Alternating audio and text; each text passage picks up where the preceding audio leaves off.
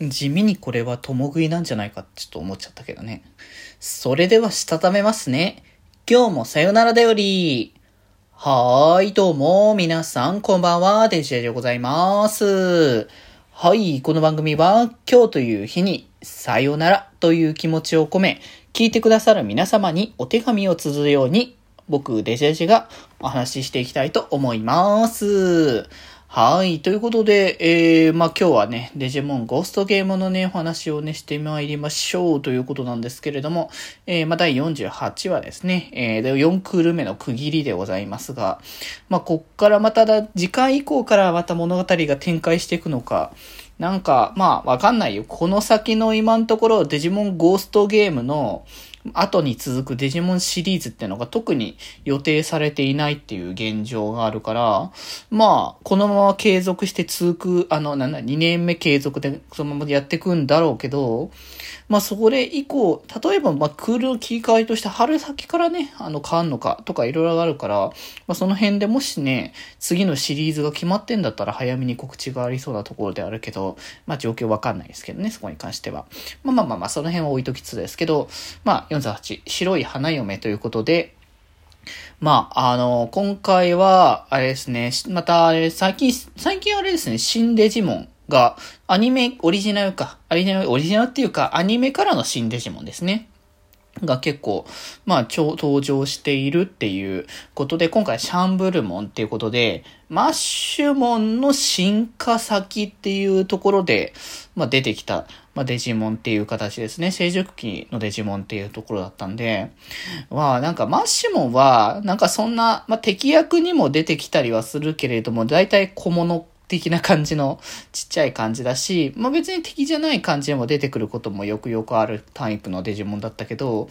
なんか色味がよりなんかこう奇抜というか黒、あの、紫系統とかなんかちょっと、まあ独々しい感じの色味になってるからこその、まあ強いそうな感じになるのかっていうところですけど、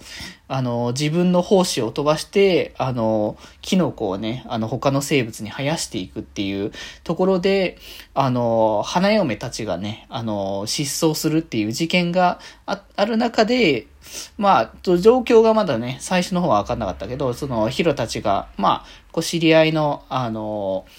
結婚式の方のお手伝いに行ってて、お手伝いって言ったのかな？一応扱い的には。で、の流れで、あの、一緒に、そのルリが、こう、たまたまそこであの、ウェディングドレスのモデルをすることにと思っていう話になって、中学生にそんなことややらせるのかなって若干思ったりはしたけれども。まあ、それはそれとして、で、そこで、あの、ルリも捕まってしまってっていうところで、まあ、こう犯人はシャンブルモンで、花嫁たちのこう幸せなこう思いみたいなものから生まれるキノコがすごく幸福を生むみたいな感じで、それをね、あの、手に入れるためにっていうことらしいけど、いや、地味に僕見ながら思ってたのは、キノコはキノコ食べてんのは完全に共食いだよな、これって思って。地味に思ってしまった、これに関しては。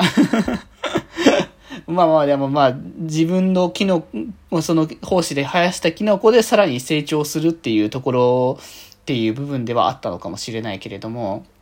でまあそんな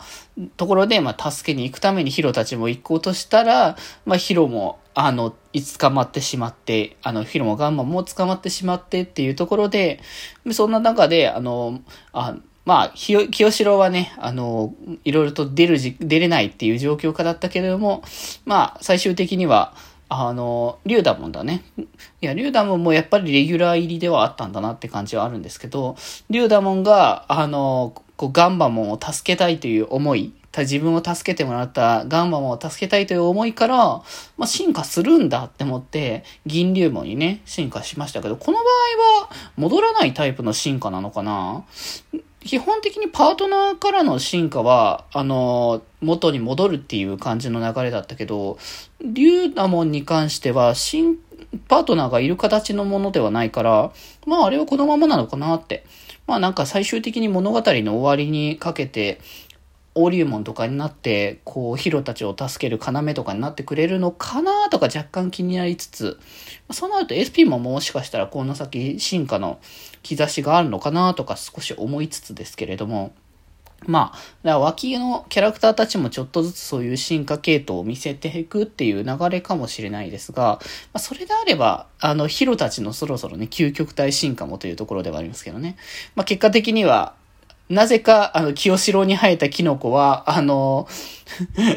なんか悪影響を与えてた、逆に清志郎自分でそのキノコを食べると、あの、パワーがみなぎるという、なんこう、理由はあまり示唆してないけれども、なんか、ヒロタ氏に入る気のことは違っていたっていう形で、それでまあ、なんとかテティスモンが、に進化して、まあ、助けることができて、まあでもけ、全然懲りてない、あのね、面々たちは まあ、あのそのタイミングでこう、そいつらを狙っていたのかなみたいな感じの、ゲレモンたち、ゲレモン出すんだみたいなね。ほんと色違い系好きだな、最近のデジモン系、デジモンのアニメ。これもね、ヌメモンの色違いだからね、完全にね。なんかそういう流れかってもちろん思ったりはしたけど、ゲレモンたちに連れてかれるっていう流れで、まあなんか、あのー、両性、あの、なんだっけ、あの、完全懲悪じゃないけど、まあ悪いことを犯した人たちにはちゃんとこう罰を下すっていう流れにはしたいのかな？どうなのかな？まあとりあえずあのままだと あの面々たちは多分、あの、懲りなかっただろうからっていうところだろうけどね。